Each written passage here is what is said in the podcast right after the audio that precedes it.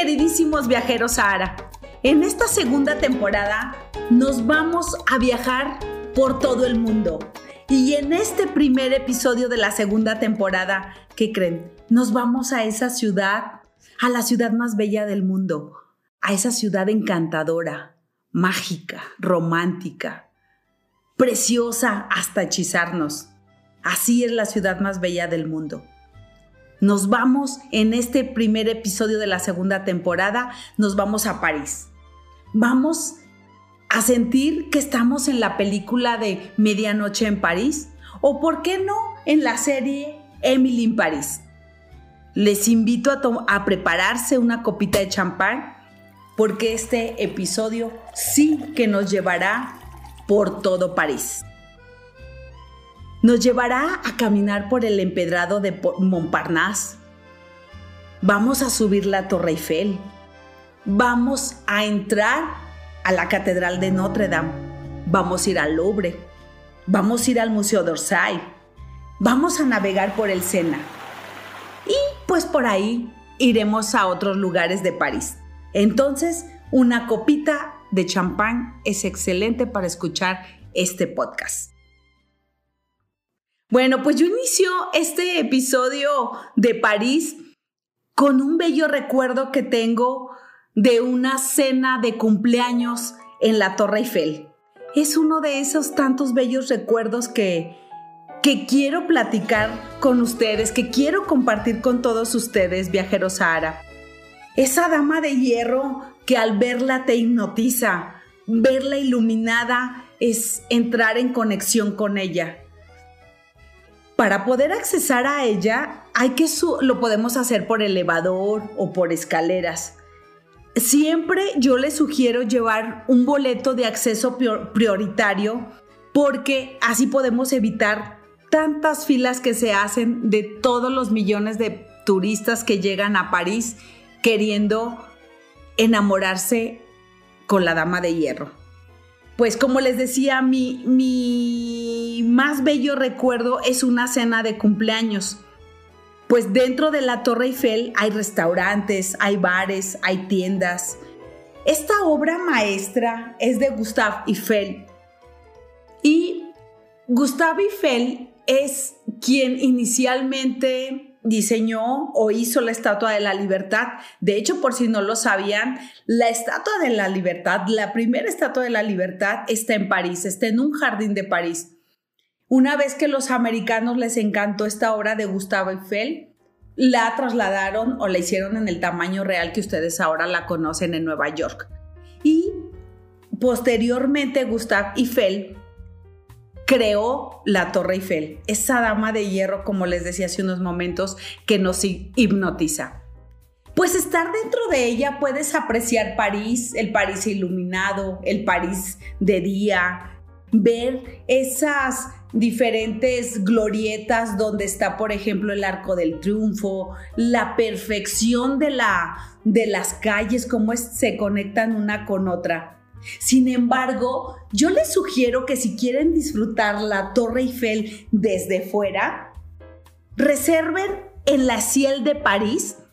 Es un restaurante que está en el piso número 56 de la Ciel de París, que tiene unas vistas impresionantes, ya sea de día o de noche. Eso sí, debes reservar porque siempre todos queremos observar la Torre Eiffel desde fuera y pues como sabrán, siempre está llenísimo. Yo reservé para un desayuno y de verdad no saben, yo creo que ni desayuné por estar disfrutando esa vista maravillosa, ver la Dama de Hierro desde el cielo de París. Otro momento que marcó mi encanto o mi conexión con la Dama de Hierro fue un 14 de julio me tocó estar en la fiesta nacional francesa, donde todo París se congregó en los alrededores de la Torre Eiffel, en los jardines que, que, la, que la bordean. Y entre bailes, conciertos, tenores, sopranos y fuegos artificiales, la dama de hierro se vestía diferente. Era horas y horas de fuegos artificiales en que la Dama de Hierro estaba feliz de celebrar un 14 de julio la fiesta nacional francesa. Imagínense los tenores y las sopranos al unísono tocando la marsellesa, no saben esa erizada de piel, estar entre todos los franceses tomando champán, vino tinto o todo lo que pudiéramos, este, nos pudieran ofrecer en ese momento. De verdad, es de una de las vivencias más hermosas que yo he tenido estando en París. Pues bueno, ya les platiqué cómo ver la Dama de Hierro desde fuera, la podemos apreciar desde la Ciel de París en el piso 56. Ya les platiqué que tiene restaurantes, que tiene bares, que pueden subir por escalera para los que tienen una excelente condición, para los que no, pues está un elevador. Pero el detalle es disfrutar la dama de hierro en invierno con esas nubes que la tapan casi hasta la mitad, en verano con los jardines de su alrededor perfectos, con un verde espectacular. Y pues esa es la, la Torre Eiffel o la Dama de Hierro de Gustav Eiffel. Al bajar de ella, yo los quiero llevar a un paseo por el río Sena y disfrutar de un París iluminado desde el Sena, como el puente Alejandro III, toda una obra de arte. O por ejemplo, Notre Dame, vista desde el Sena de verdad que es espectacular.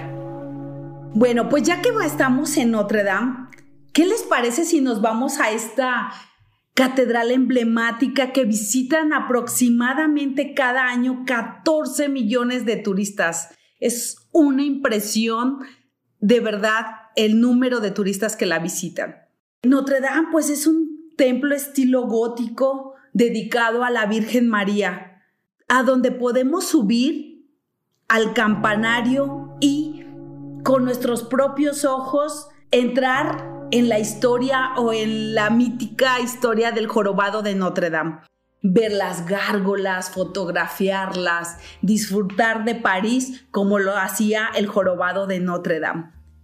Para ello, pues debemos tener una muy buena condición porque hay que subir un aproximado de 387 escalones. Como ven, ¿quién se arriesga a vivir la experiencia del jorobado de Notre Dame? Una vez que entras a, la catedral, admirarlo, esos vitrales circulares, las esculturas, las pinturas, de verdad que te quedarás atónito de tanta belleza. Algo peculiar que está en Notre Dame y que desde que entras sientes que te, te quieres quedar ahí es porque está un fragmento de la cruz de Jesús bien resguardada, un clavo y un poco de la sangre de Cristo están justo en la Catedral de Notre Dame en París.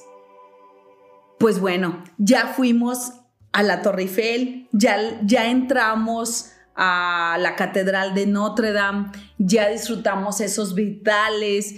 ¿Cómo ven? ¿Por dónde seguimos, por dónde continuamos en París? ¿Por dónde seguimos recorriendo París? ¿Les parece si por los museos o por el barrio de, de Montmartre o por la, por la calle de la ópera? ¿Qué creen? Yo creo que nos vamos a Montmartre. Es el barrio de los pintores con esas calles empinadas, empedradas, que anteriormente hace muchísimos años, pues era donde se concentraban todos los cabarets parisinos.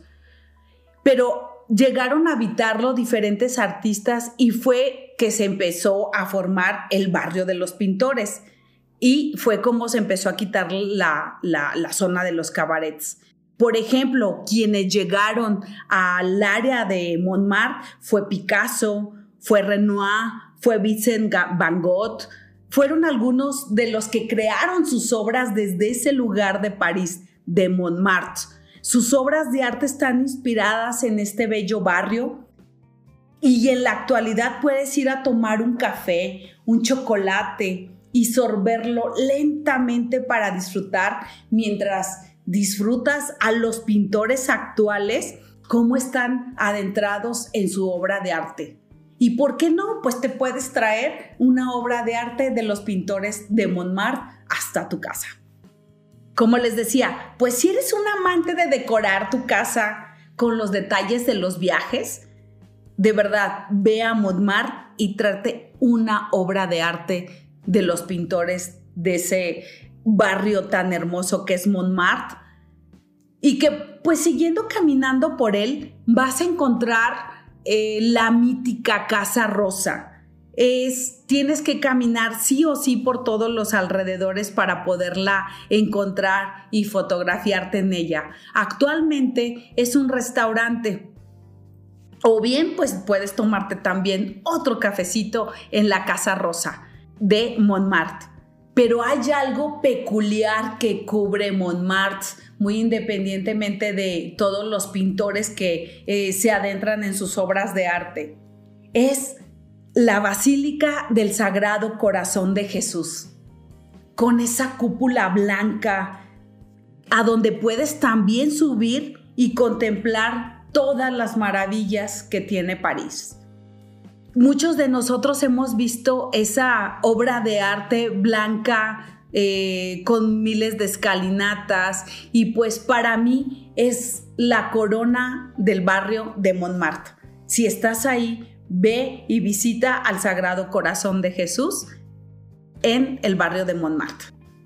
Pues ya que estamos en Montmartre, ¿cómo ven si bajamos un poquito del barrio de Montmartre y nos vamos a uno de esos barrios de que toda la vida es moda? Les estoy hablando de la calle o de la zona de la Ópera Garnier. Como su nombre lo dice, es justamente donde está la ópera. en los alrededores vamos a encontrar rincones, pequeñas boutiques, casas de diseñadores, diseño local y pues también ahí están las galerías Lafayette, detrás de la, bueno, si estás del Louvre hacia la ópera, detrás quedan las galerías Lafayette. ¿Por qué no? El punto exacto para encontrar todas las marcas de moda o todas las casas de moda. Híjole, Plaza Vendôme, Rivoli, el área de Madeleine, es de verdad es el lugar o el momento de adentrarte al shopping parisino el solo hecho de entrar a ellas, ya estás deslumbrado por la majestuosa cúpula que vas a ver justo al entrar. Bueno, yo la verdad es que te sugiero hospedarte por la zona de la ópera, en la calle ópera o en sus callecillas que la conectan. Hay hoteles de, para todos los presupuestos. Yo les quiero presumir que pues me hospedé en el Hotel Edward 7 y el balcón de mi habitación justo daba para estar todo el tiempo contemplando esa obra de arte que es la, que es la ópera. Ah, eh, desde ahí pude apreciar la arquitectura parisina, cómo los edificios tienen la misma altura. De verdad que es una zona para moverte muy fácilmente hacia cualquier lugar, porque de ahí puedes caminar hacia el Louvre. El Louvre te va a conectar por el río Sena y el río Sena de verdad te llevará a la Torre Eiffel, te llevará a Notre Dame, te llevará al Arco del Triunfo, a la Plaza de la Concordia, a, Campos Elíseos. Entonces, de verdad, hospedarte en la zona de la ópera ha sido una de las mejores experiencias que yo he tenido al visitar París. Claro, me he hospedado en los suburbios de París. Por ejemplo, en una ocasión me hospedé muy cerca del panteón donde está Jim Morrison. Entonces, bueno, también eso fue una gran experiencia, pero bueno, está un poco retirado ese suburbio. Por eso yo les comento que en la zona de la ópera, de verdad, si quieres disfrutar de, de París, como te decía al inicio de este podcast, dejarte hechizar, dejarte encantar, esta zona es perfecta. No quiero decir que las demás no, no, tengan conexiones porque la verdad es que el metro está perfectamente comunicado con la información precisa para incluso llevarte hasta el Disney de París. Bueno, pues hace unos les comentaba de, que el caminar por el río Sena por, nos va a llevar a Campos Elíseos y Campos Elíseos se corona con la glorieta donde está el Arco del Triunfo. déjenme comentarles un dato curioso del Arco del Triunfo. Este arco fue inspirado en el Arco de Tito. Ese Arco de Tito está en Roma y Napoleón mandó construir el de París después de una de sus victorias. No me pregunten cuál, pero fue una después de sus victorias. Pues bueno, ya que estás en París, yo también te invito a ir a un palacio que vas a tener justo como a 40 50 minutos. Ese palacio es Versalles. Esos jardines exuberantes que podrás visitar en el verano con esa entrada triunfal al Salón de los Espejos, toda esa historia guardada de, los Luis 15, 13, la historia de, de María Antonieta, apreciar las alcobas, los colores, el cómo se conservan, de verdad, Versalles es una visita obligatoria. En invierno, en verano, en el lugar que en el tiempo o en la estación que tú desees, de verdad es una visita obligada el Palacio de Versalles. Ir en invierno y ver las nubes cubrir casi todo París en esos tonos grises, o en verano y apreciarlo, híjole, no sé cuántas horas porque el sol de verano se oculta a las 11 de la, a las 11 de la noche. De verdad que para mí no hay época preferida visitar la ciudad luz es lo más maravilloso que he tenido en mi vida. Yo te invito a que vayas a recorrerla, como si el tiempo no existiera, sentarte en una de esas cafeterías que, dan, que están de frente a la calle y de verdad empezar ahí tus sueños viajeros o tus sueños, el sueño que tengas, pero de verdad no midas el tiempo en París. Ve y disfrútalo como lo es. Dos noches, tres noches, una semana, un mes. Eso solo tú lo decides. Pero ve, yo te invito a París, a esta ciudad luz, a esta ciudad para mí la más bella del mundo, que por las mañanas es precioso, por la tarde tiene un encanto, por la noche hechiza y de madrugada París es mágico. Prográmate para que puedas recorrerla completita con sus museos, el Museo de Orsay, el Museo del Louvre, donde está la Gioconda o donde está la Venus del Nido. Nuevamente te digo, piérdete en París.